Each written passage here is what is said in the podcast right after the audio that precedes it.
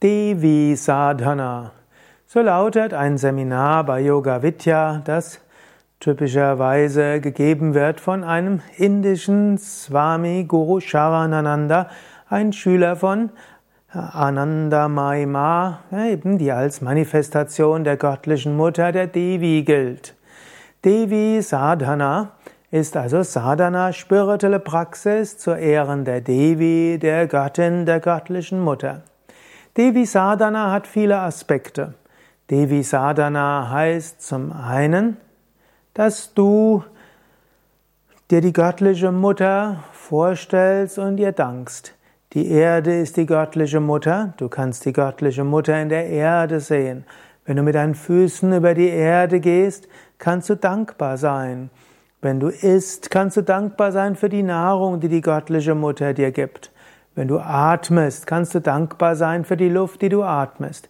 Auf gewisse Weise sind wir in dieser Schöpfung wie das Baby im Mutterleib.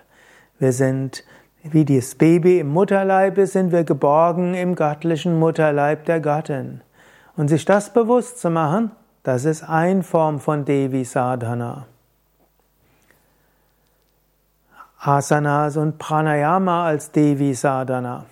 Asanas und Pranayama und auch Tiefenentspannung gehören zum Hatha Yoga. Und Hatha Yoga ist Teil der Tantra Bewegung und Tantra verehrt die göttliche Mutter und damit Devi. Asanas, Pranayama haben etwas zu tun mit Prana und das hat etwas zu tun mit Shakti. Shakti ist eine Manifestation der Devi. Wenn du also Asanas und Pranayama machst, kannst du es auch machen, um die göttliche Mutter in dir zu erwecken und um dich zu öffnen für den Segen der göttlichen Mutter.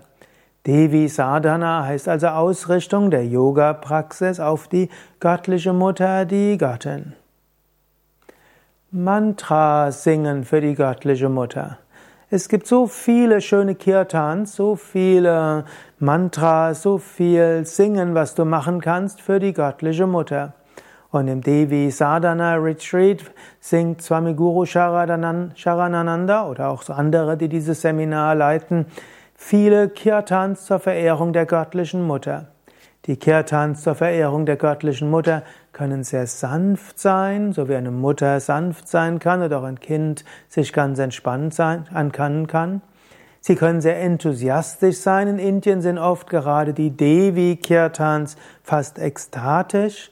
Du kannst dann vor Rührung die göttliche Mutter spüren. Und es kann rhythmisch sein, es kann lauter und leiser sein. Bija-Mantras als Teil des Devi-Sadhana. Bija-Mantras gehören gerade im Tantra auch zur Verehrung der göttlichen Mutter. Jeder Aspekt der göttlichen Mutter hat auch ein oder mehrere Bijas.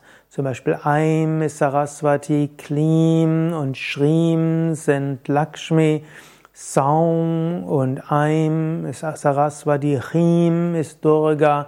Und dann gibt es die zehn Mahavidya-Göttinnen, die auch alle ihr Bija haben. Und dann kannst du verschiedene Bija-Mantras aneinanderreihen und so verschiedene Aspekte der göttlichen Mutter verehren.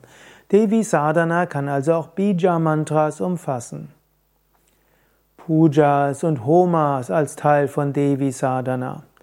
Wenn du Devi, die göttliche Mutter, in persönlicher Praxis Sadhana verehren willst, kannst du auch Pujas üben, also Verehrungsrituale und Homas, also hm, Feuerzeremonien.